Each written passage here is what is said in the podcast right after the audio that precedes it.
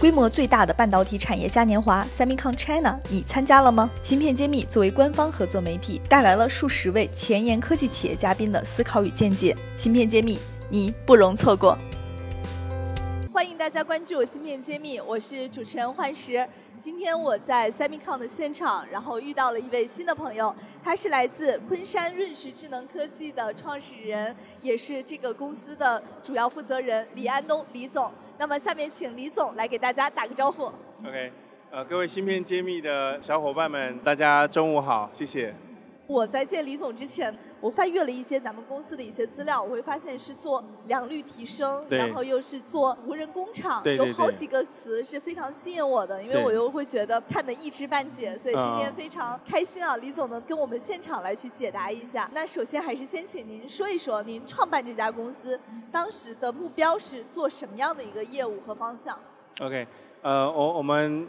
团队哈都来自于一些先进的半导体或者是光电工厂出来，然后我们那时候就看到了国内发展的机会，就是不断的在盖新的工厂。那新的工厂在面临到两个大挑战，一个是良率的提升，一个是产能的提升，那都需要三方面的来支撑，一个是资金，一个是技术，一个是人才。那我们没钱，我们有有的是人才跟技术，所以我们就找了伙伴一起，在一八年回到国内来创业啊。一八年开始创业的，对对。应该说这个时候正好确实是全国这个半导体厂在密集的扩产的一个阶段。是的。那咱们是面向的是哪一个阶段的厂呢？是封测厂呢，还是晶圆代工厂呢？是什么环节？OK，其实从整个半导体的上中下游都为良率所苦。因为工艺繁复，你要经过几百道、上千道的工序，才能把一片晶圆做好。所以，不管是 IC 设计公司，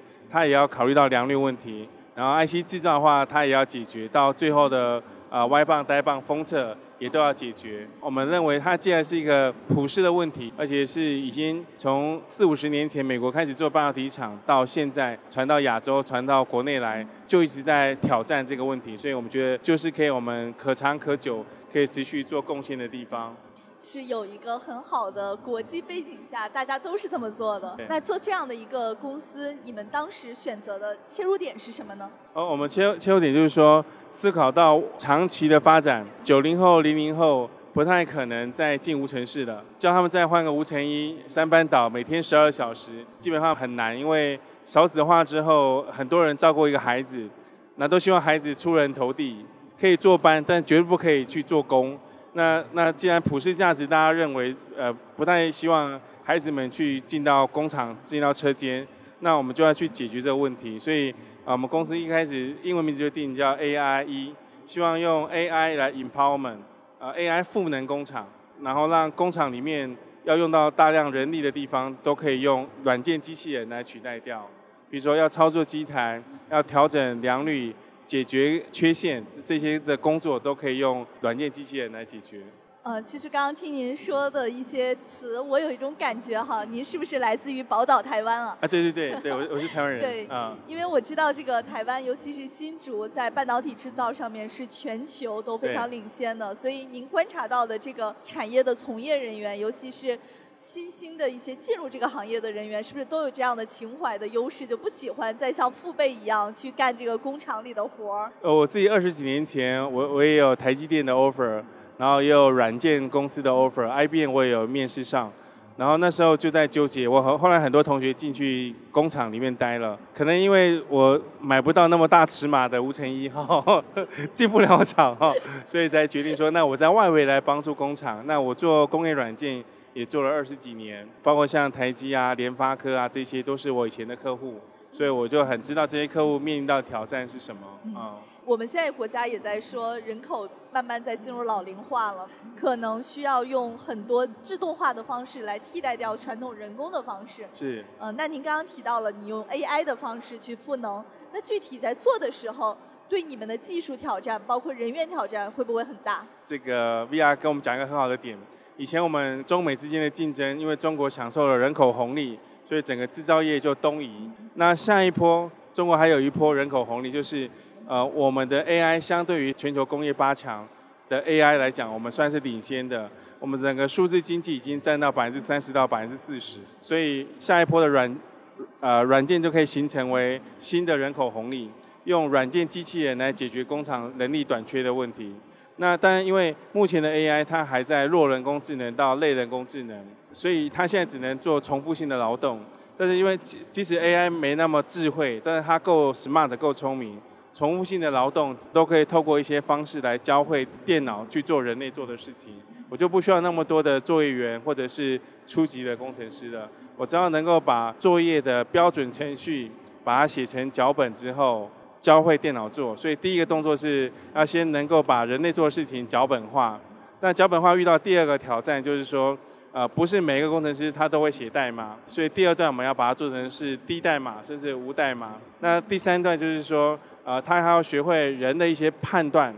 经过感知之后的判断。譬如说，我们在量测线宽、间距，然后在做这些呃量测检测的时候，人类会加上他一些判断。他觉得说，嗯，这样子的模棱两可，它可能会开路或短路。我到底要不要把它判断为良品，还是要把它判断为低费？就是可以教会电脑要学习的，所以第三段是我们最终努力目标，就是说它可以做人的价值判断的事情。那至少前两段的东西已经可以用电脑去取代掉了。啊，第三段应该要喂大量的数据，它才能学到。哎，是的，是的，是的，对，所以 VR 很懂这个领域的事。所以其实前面两段要花很多的人力去把它做数据的整理和存储吧。是的，是的，是的，因为我们看整个大的趋势是这样，就是说 T 公司就台积电他们在。呃，十几年前就开始做大数据，然后在在五六年前开始，他们就做的就是这个 machine learning 跟 deep learning。他为什么做这个事情？因为他累积过的历史数据够多了，不管是设备上面的传感器，像他一个机台都装到上千个传感器了。如果一片晶圆经过一千道工序，一千个机台，每机台一千个传感器，它每秒钟产生出来是百亿级的数据量。那么大的数据就够去训练 AI，够聪明。那国内工厂开始在做数字化这些事情呢，所以我们觉得它是一个很高的仰角。然后当数据累积到一定程度之后，它会越来越聪明。国内也开始慢慢有这样的意识了。对对对。我还有一个问题啊，也有一个顾虑，不知道该不该问。就是我们最近会看到很多 AI 的公司发展的好像不如预期。所谓的不如预期是大家对它的期待很高，之前都融了非常多的钱，但是最近好像 IPO 的时候有一些。终止 IPO 也有一些是车材料的，就会有一种声音说这个 AI 的泡沫终于破了。但我觉得您做的怎么也是用 AI 这个技术，只是选的方向不一样。那面对这样的大家对 AI 的一个判断，你会不会觉得心里有压力？包括第二个问题，你和这些做 AI 的公司，也许他会觉得半导体这个领域非常好，他也想进来，你会不会觉得这种竞争压力也会变大？其实 VR 提的问题非常好，就是说。AI 它前面可能大家的期待高了，所以给到它的关注，给到它的资金也超过它现在能够负荷的。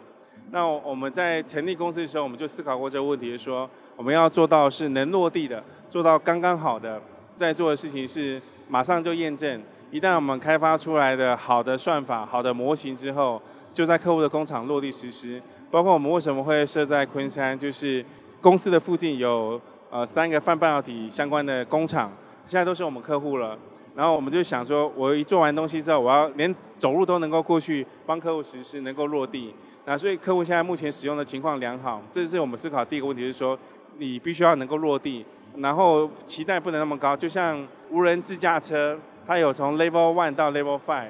那大家的期许就是说你要做 Level Five 的事情，但是我们想的是，我能不能做辅助驾驶就好了，我坐在副驾驶的位置。正驾驶还是人类？AI 现在可能还没有办法聪明到完全取代掉人类。那你要认清事实，像能上路，如果是 Level 三或 Level 四，你就先做到这边。如果你给他一个很高的期待，Level 五，你要全工厂全部都无人化、自动化，它可能是把未来十年的东西拿到现在讲，那就太早。我们就希望做到刚刚好，就是说这个技术够成熟，然后够稳定。因为半导体工厂它很强调的是工艺的可靠性跟一致性。那我们一定要确保做出来的事情是不要有很大的变异的，然后长期的稳定输出，这是我们思考的第一个 AI 的问题，要能落地。那些传统的做 AI 的公司，比如说思小龙，他也看着半导体行业好，也想杀进来。啊，嗯，挺好的。像呃商汤或旷视都是我们尊敬的公司，哈，就是他们把国内最好的 AI 的硕博士都网罗进去了。所以我也我都挖不到人，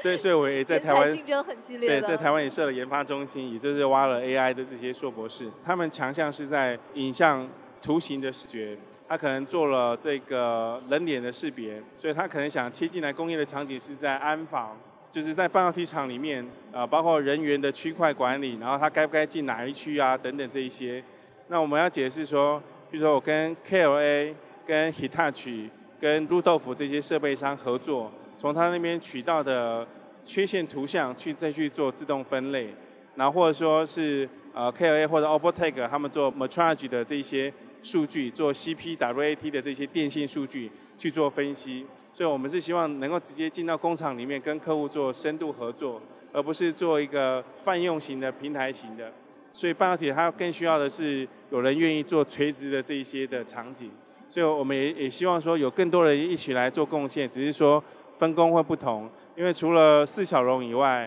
还有像阿里、像呃腾讯、像华为，他其实也想做这个半导体的这个市场。他希望做的是 IaaS、PaaS 这种平台层的 AI 应用。那我们做的是 Industry，就是直接进到行业里面的 AI 应用。所以其实不会冲突，而且还是可以合作的啊。因为它有很强的算力来源。我的公司不可能提供，比如说十万颗 GPU。我可能就是五颗、十颗去 run 一个项目这样子，所以大家各有侧重，而且确实这种平台型的公司，它的维度是更全面的。对对对对。做这个公司这么久了，回忆下来，遇到的最难的事儿是什么？能不能跟我们分享分享？遇到遇到最大的 最大的挑战挑战挑战就是说你在推广的概念，到底客户能不能接受？比如说你跟他说台积电十年前在做这个事情，或者他五年前做了什么事情。然后说这东西很好，但是我不是台积电，我还做不了那个事情，所以我们也是慢慢在调整，是说呃本地的一些情况，那你应该要做到怎么样的方案就够好了，而不是说你一定要拿出一个一百分的东西，现在它只要有七八十分，能打能用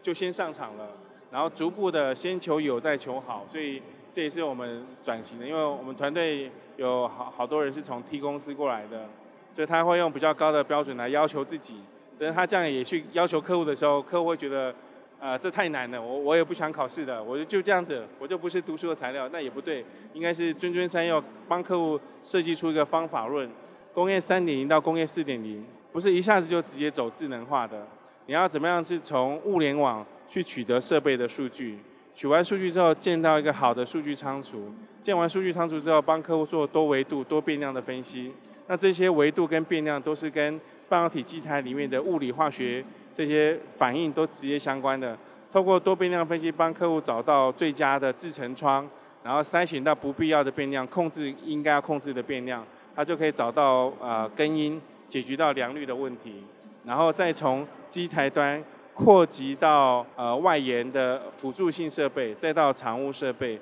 再到供应链条，所以我们觉得说，我可以从最核心的 Fab 厂内一路往外做出去，应该要开始把国内的需求分门别类，什么程度看人出菜，你要配合到他的情况，这个大概是我们遇到的。调整跟我们的阴影。啊，我非常喜欢您的这个论述的观点，因为我觉得确实很多公司为了高大上的概念去炫酷的去过早的引入一些东西，其实它的客户并不需要。嗯。就像我们现在的自动驾驶，确实可能没有人现在都能支持 L 五的这个维度，可能 L 二、L 三已经就足够了，在这个网络的阶段或者是环境的阶段。对，因为我们就在无尘室里面，高架地板钻钻上来钻下去。我我们我们浩森公司就是半导体界的黑手，因为 IOT 的事情，你要把机台打开来，背板拆开来，要从走线、夹具制剂，然后 sensor 安装的点位，然后它的 algorithm，有一连串配套的东西。那一般的做工业互联网的公司，做 AI 的公司，他不愿意进到最里面去。可是对客户而言，他每天面对的柴米油盐酱醋茶就是这个机台，就是这台设备，然后要怎么让它更 powerful，更更 improve 改善，这就是天天面对的事情。那你应该跟客户一起在那边互动，所以我们很喜欢进到工厂，然后把把它做成标准化之后，再量化复制到其他工厂去。非常好，我想。这样的一个有务实精神的老板带领的团队，应该也都是非常具有战斗力的。谢谢谢谢。那我们最后就祝福我们的瑞驰智能，也祝福李总的事业早日能够达到你想要的目标。好的好的，大大家一起努力。半导体行业还很需要人才，希望呃各方的英雄好汉还有姑娘哈 哈，也都都一起加到这个行列里面来，加入半导体的大军。好的，想要投简历的可以联系我们。好的，谢谢谢芯芯片揭秘的粉丝们啊，我是润石科技的创始人李安东，我在芯片揭秘等你，谢谢。芯片精密大数据平台新地图现已上线，我们汇聚了全国半导体企业、科研院所、行业专家等六大产业资源。搜索小程序“新地图”可以找到我们，找项目、找资本、找专家，就上新地图。